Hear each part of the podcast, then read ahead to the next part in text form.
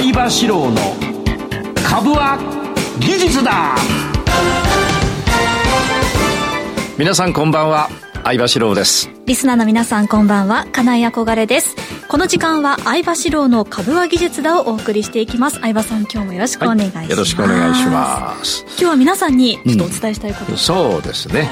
えー、っと詐欺が発生しまして、はい、えー、何回か前のこの番組で相場志郎を語って、はい、LINE グループを作ってで LINE グループの中でいろんな人にその株のことを教えたり、はい、推奨銘柄を出したり、はい、でいろんなことをしてたんですけど相葉さんのお写真付きで。写真付きで、はい、でその私だと思って、えー、100万円を振り込ん100万だか200万だか分かんないけど、はい、振り込んでしまった人がいる、はい、ところがうちではそういうことをやってませんので、えー、これはもう完全にですね相場志郎を語ってえー、信用できるという状況を作って、えー、お金を振り込ませたわけですから、はい、あの俺さ学生時代あのえーと、刑法を勉強してて、うん、で詐欺罪の成立要件というのは、まあ、ちょっとすいませんね。弁護士さんも聞いてるかもしれない。間違ってるかもしれないけど騙そう相手を騙そうと思って、はい、相手が騙されて、はい、実際にお金が振り込まれたらこれ詐欺が成立すると。ですからあのそういう方がこのリスナーの中でいらっしゃったらですねぜひ私ども会社にご相談いただくとうち弁護士30人も40人もあの契約をしてて一つの弁護士事務所はですねあの元検察の幹部がゴロゴロいる、でうちの会社のあの顧問自体が元東京高等検察庁長官長官とか、え高等検察庁検事長トップ。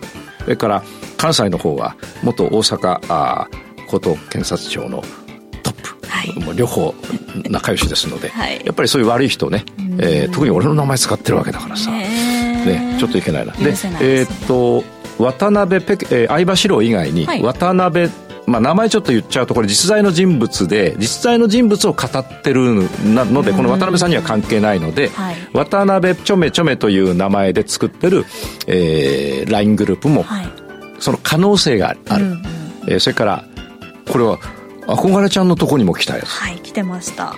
安倍ちょめちょめとい。う、はい、多分実在の先生を語って LINE グループ、はい、でこの相場志郎の偽グループも渡辺ちょめちょめも安倍ちょめちょめも中合わせてみると、はい、先生がいてみんなに教えてアシスタントさんがいてフォローして。みんなでアシスタント先生ありがとうアシスタントありがとう多分桜がいっぱいいてそうですね。そうだよね。先生がおっしゃる通りにこうしてみました、うん、うまくいきました、うん、次も頑張ります、うん、次どうすればいいですかみたいな感じの流れがずっとあるんですよね。だからこれ多分ねもっといろんな先生も語っていると思うんだよね。たくさんいらっしゃるでどうも分かんないけどこれちょっと分からない、はい、けれど日本語が変。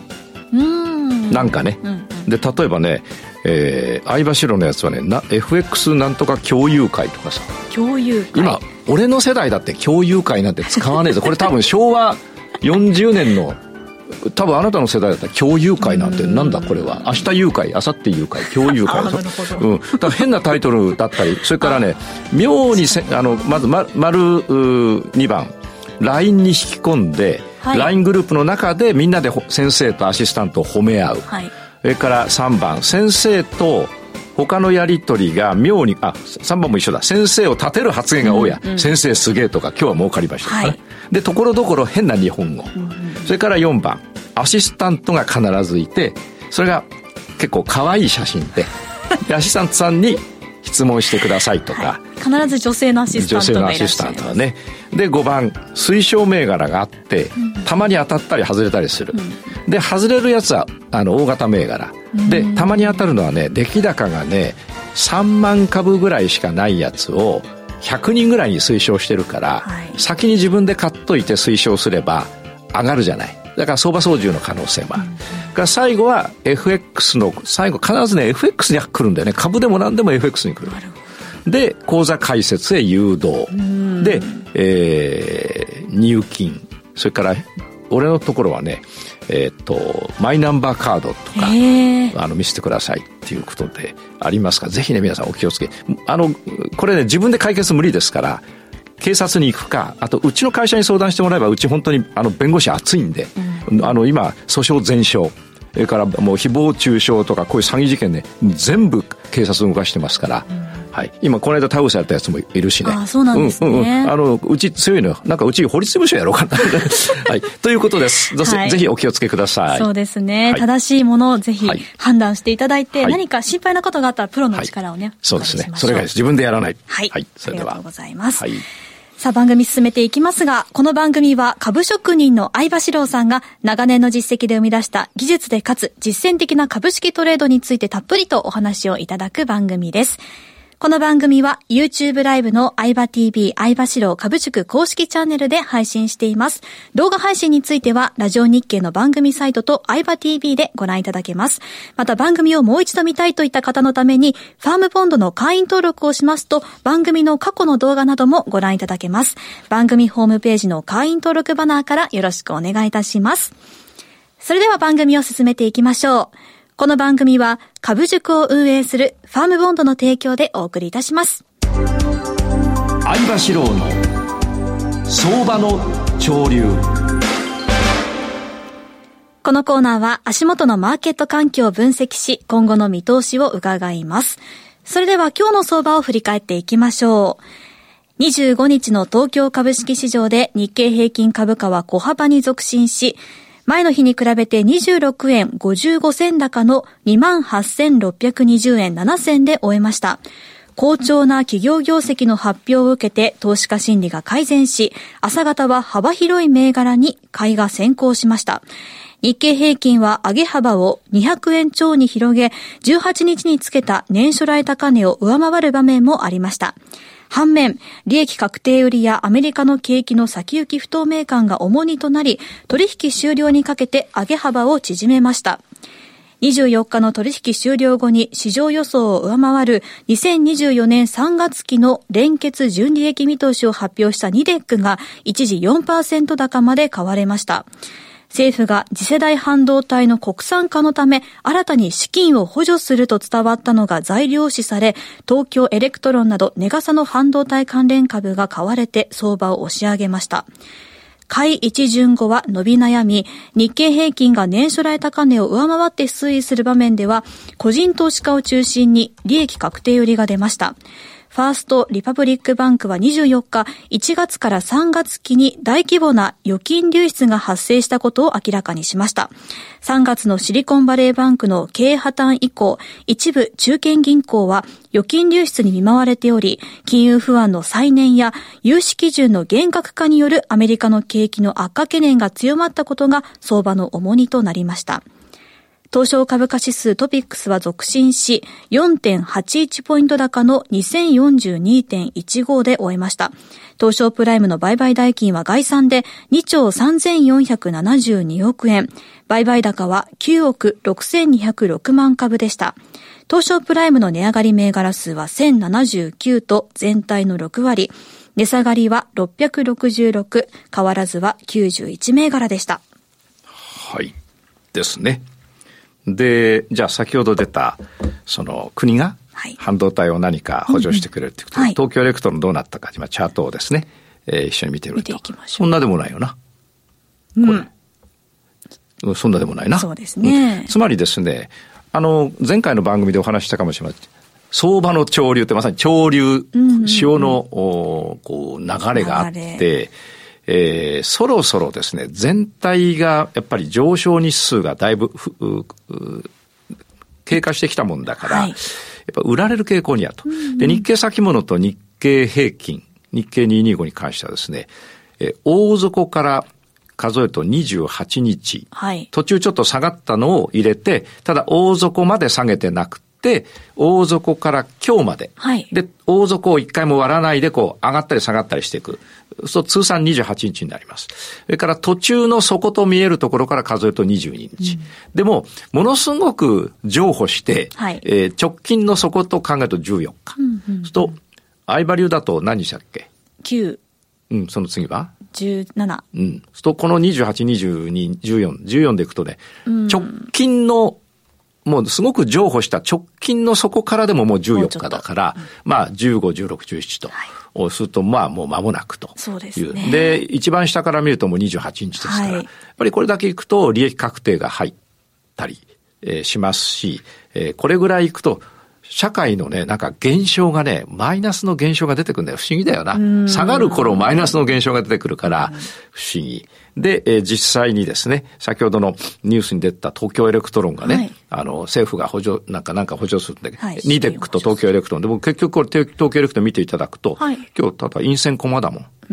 で、位置的にはさ、えー、っと、もう、おなんだよ、50日移動、まあ、こう要するにもう、パンパカパンが崩れて下がるとこだもんね、今。はい、そうですね。でしょ？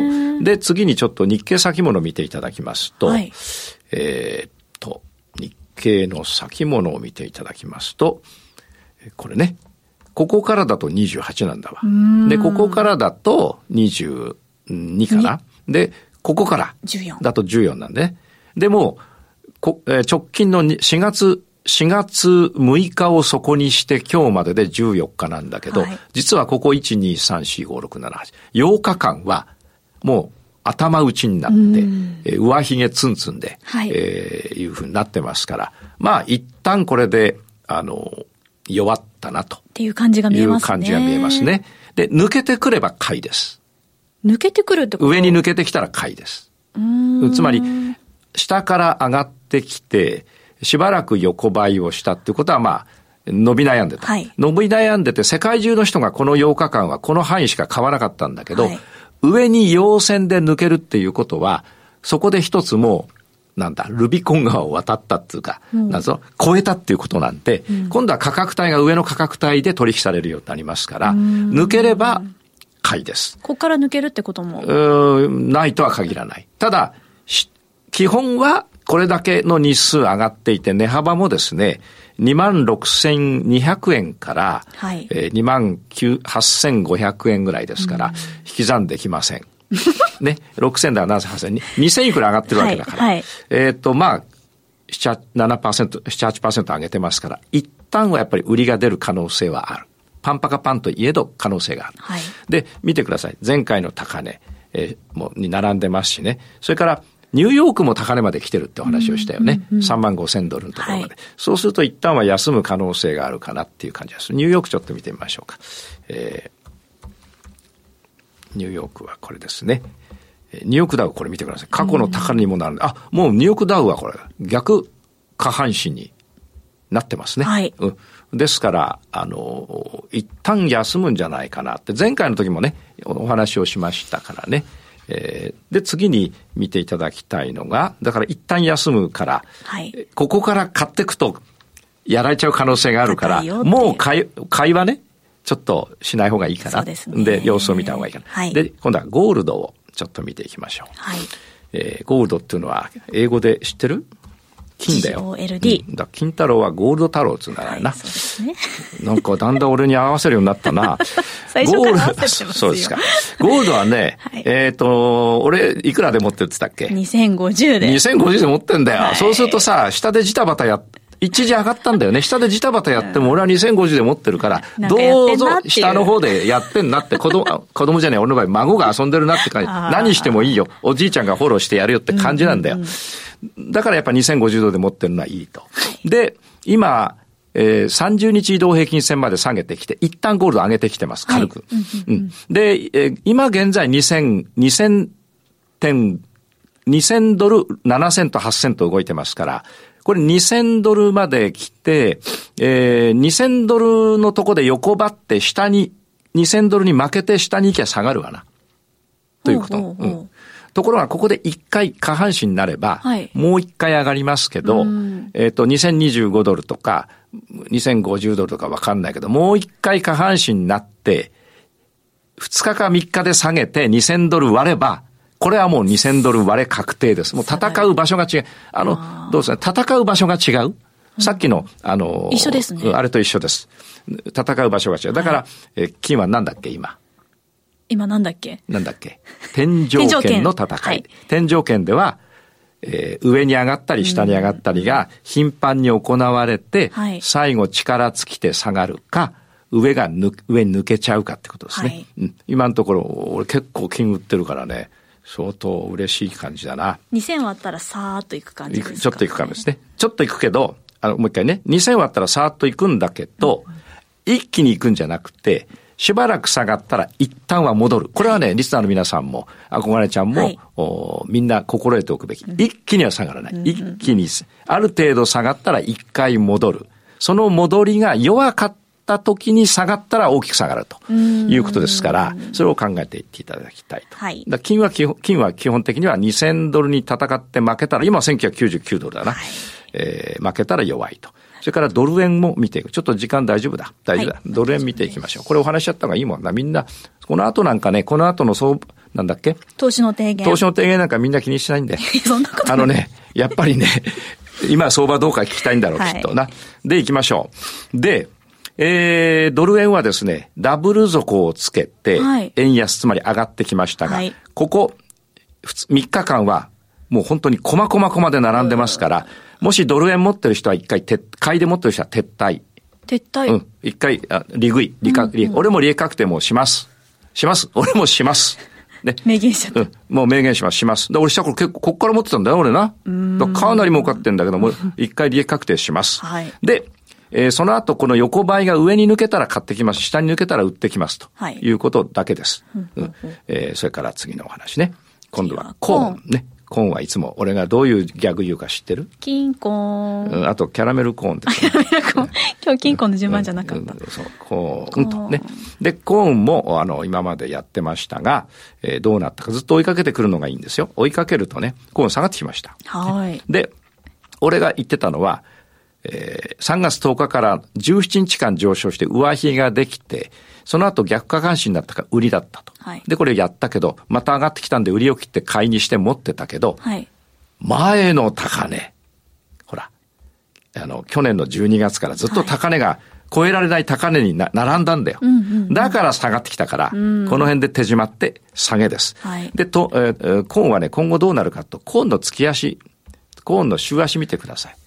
週足。コーンの週足も、パンパカパンだったのが、これパンパカパンでしょ、はい、だだんだん終わって下がってきて、もう、こうし、もう伸び悩んじゃってるから、はい、基本ね、下落方針で臨んだ方がいいなっていうふうに思ってます。力が弱くな、はい、で、個別銘柄について最後。はい、えっ、ー、と、ずっとお話ししてきたように、全体がやっぱ弱ってきましたので、はい、えー、全体が下がるときというのは、えー、まあ、今までは個別銘柄がそれぞれ、ね、自分は上がって自分は下がるというのがいろいろあったわけです。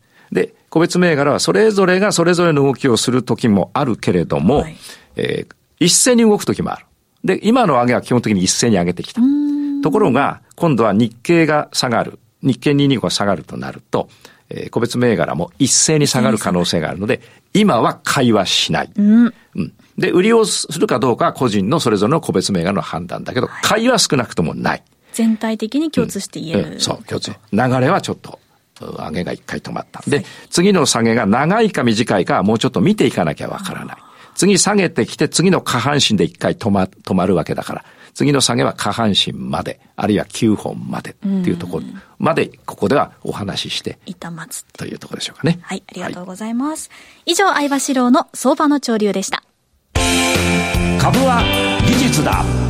投資の提言。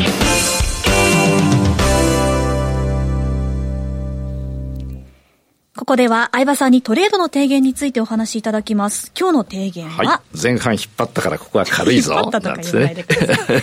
えっとね、今日の提言。はい。このラジオを聞いている皆さん、儲かってる方もいらっしゃるだろうし、うん、えー、それから損してる人もいらっしゃるだろうし、それからキャリアがあって儲かっている、ちゃんとトレーニングをして儲かってる人、はい、トレーニングしてるのに儲かってない人、キャリアはあるけど儲かってない人。はい、それから初心者で、まあやられたりうまくいったり、やられたりうまくいったりしてっていうことでいらっしゃると思うんですが、うまくいってない人はご自分を初心者とお考えいただいて、えー、あるいは中堅どころでもうまくいってない人はとりあえず初心者だと思っていただいて、ね、多くはそうかなと思うんだよね。はい、うん、なので、えー、ご提案があるのがですね、投資の提言だからさ、はい、あの、初心者はパンパカパンそれから逆パンパカパン、ダブル底以外やらない。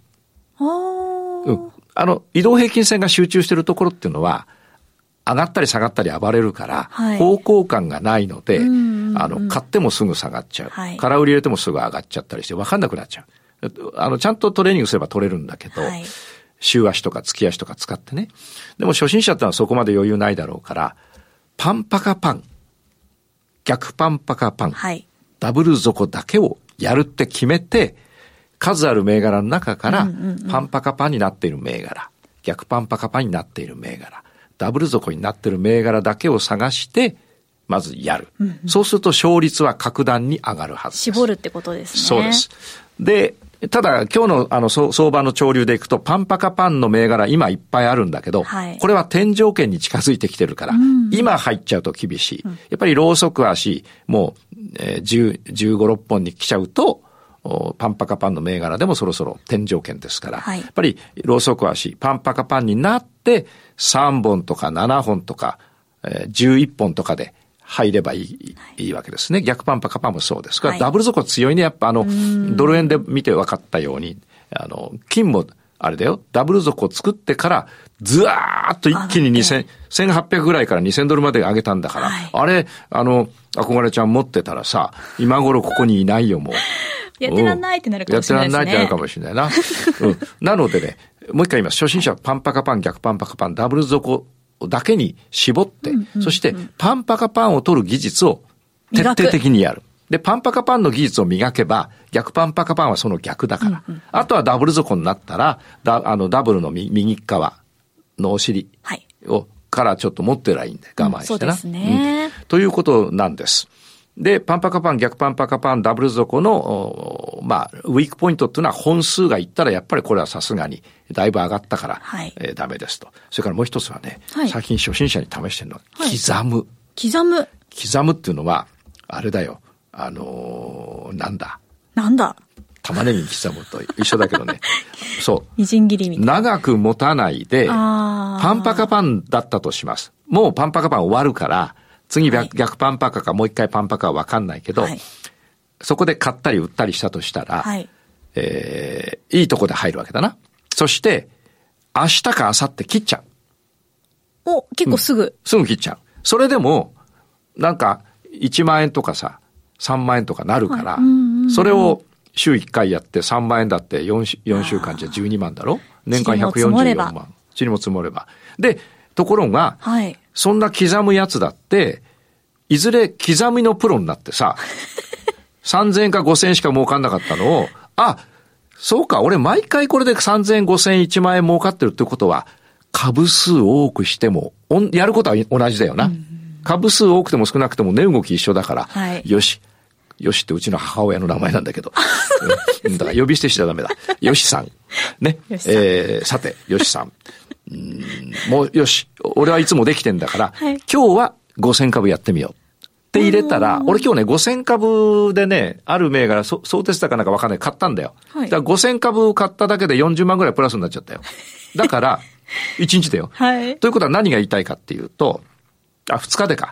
何が言いたいかっていうと、500株とか100株でやって3000円、5000円を儲けることを積み重ねて、あ、こういうところは1日2日は硬いんだと。こうやって長く持つからダメなんだと。はい、で、この1日2日硬いやつを500株や200株でやってたのを慣れてきたら半年1年経ったら2000株でやってみる。それで半年1年やったら5000株でやってみたら、一発40万ぐらいになるから、はい、つまり、パンパカパン逆パンパカパンダブル底に専念して、そして、えー、刻むことを少ない株数でやって、だんだん慣れてきたらちょっと増やしていって、1年間2年経ったらさ、じゃあ刻む1万株でやったらさ、はい、80円上がったって80万だぜ、1日で。いや最高ですね、うん、それが3銘柄あったら240万だよ。はい、うん。というように、理屈はそうだし、現に俺それできてるし、うんだって100株で5000円取れた人は1000株だったら5万円じゃん。うん、1万株だったら50万だもん。はい。1日か2日で。だから、パンパカパン逆パンパカダブル底を刻む練習をする。で、次に失敗も当然ある。はい、失敗がないっていうのはちょっとおかしい。失敗ある。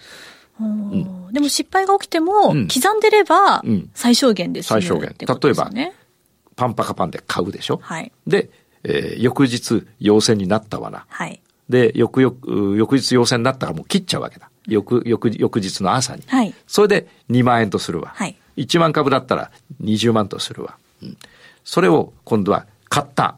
翌日陽性にならずに陰性になった。なった。あ、もういいや、切っちゃえと。うんうんうん、するとね、損大したことない。そうですね。うん。しかもパンパカパンのとこで買ってんだから、そこがダメになる可能性っていうのは天井、あるいは途中のちょっとした押し。うん、うん、それから逆パンパカパンで空売りをしてるんだから、基本は普通は下げるはず。はい。だけど、たまたま逆パンパカパンで空売りを入れたのに、えー、下半身になってしまった。あるいは陽線が出てしまった。はい、まあ、危ないから切ろう。うん、その時のマイナスは3000円ぐらいさ。はい。でもちゃんと取れればさ、あの、ボンボンって下がるわけだ。だから確率は、どっちが確率高いかと、パンパカパン、逆パンパカパンだったら、買って、パンパカで買い、逆パンパカで売ると、陽線の可能性が高いわけだから、はい、勝つ確率は高いよ。たまに外れるぐらい。はい、うん。それを重ねていっていただくと。だまとめ、もう、くどくくどくまとめると、うん、パンパカ、逆パンパカ、ダブル底に絞り。はい、で、ダメだよ。ちゃんとチャートを見て練習しなきゃいけないけれども、あ、パンパカってこういう動きしてんだ。逆パンパカってこういう動きしてんだ。ダブル底ってこういう動きしてんだって頭に入っていて、はい、はた頭に入っている状態で、よし、刻もう。早めに撤退。早めに、ちょっと上がったら、ちょっと上がったら手締まい。ただその撤退がなかなか難しい場合もありますよね、気持ち的に。気持ち的にね。まあでも陰線出たら終わりってすらいいじゃん。ああるいは5日、5日線終わったら、そこはね、俺の写真をね、パソコンに貼っといてください。待ち受け画面にして。で、ここで撤撤退っていう写真作ろうか。最後に、幅技術だの時のポーズで。そうそうそうそう。撤退撤退は喜んじゃダメだ。悲しい撤退。撤退。んで、こうなんか、ラジオ日経とさ、うちで作ってさ、このシールをみんなにこう、あの、あげる。プレゼントして、で、イベントの時とかあの、パソコンに貼っといてもらって、で、撤退と。まあ、簡単に言うと撤退は、じゃあ、パンパカバで、パンパカパンで買った。はい。それで、えー、買ったんだけど翌日陰線とかさ、あるいは前の終値を、前日の終値を割ったら一回切ろうとかね。そんなとこだろうな。これちょっと後で YouTube ライブでやろうかなと思ってますよ、具体的あ、なんか大丈夫ですか？わかりました。うんうん、では、一旦このコーナー締めさせていただきたいと思います。はい、以上、以上、株は技術だ、投資の提言でした。はい。ワイハウことザ・ワイハウドゥカンパニーをご存知ですか？ワイハウは音楽と IT を融合させたエンターテイメント事業、IT ソリューション事業、飲食関連事業、教育事業など幅広いジャンルの開発とサービスを行う企業です。音楽と IT 技術の融合、NFT 事業やブロックチェーン事業を推進するために音楽家であり最新の IT 技術に深い知識を持つ小室哲哉氏とエンターテインメント事業を通じてさらなる飛躍を目指しています。多くの出会いや情報ネットワークを通じて先端的でユニークな顧客価値社員価値社会価値を発見し真に豊かな生活文化を創造するアイデアを形にそしてその先へ証券コード3823ザ・ワイハウドゥカンパニーワイハウ。詳細は番組ウェブサイト右側のバナーをクリックもしくはワイハウで検索。この番組は YHOW The YHOW Do Company と株塾を運営するファームポンドの提供でお送りいたしました。それでは、はい、リスナーの皆さんまた来週お会いしましょう。はい、この後も YouTube の延長配信お楽しみください、はい、それではお願いします株は技術だ。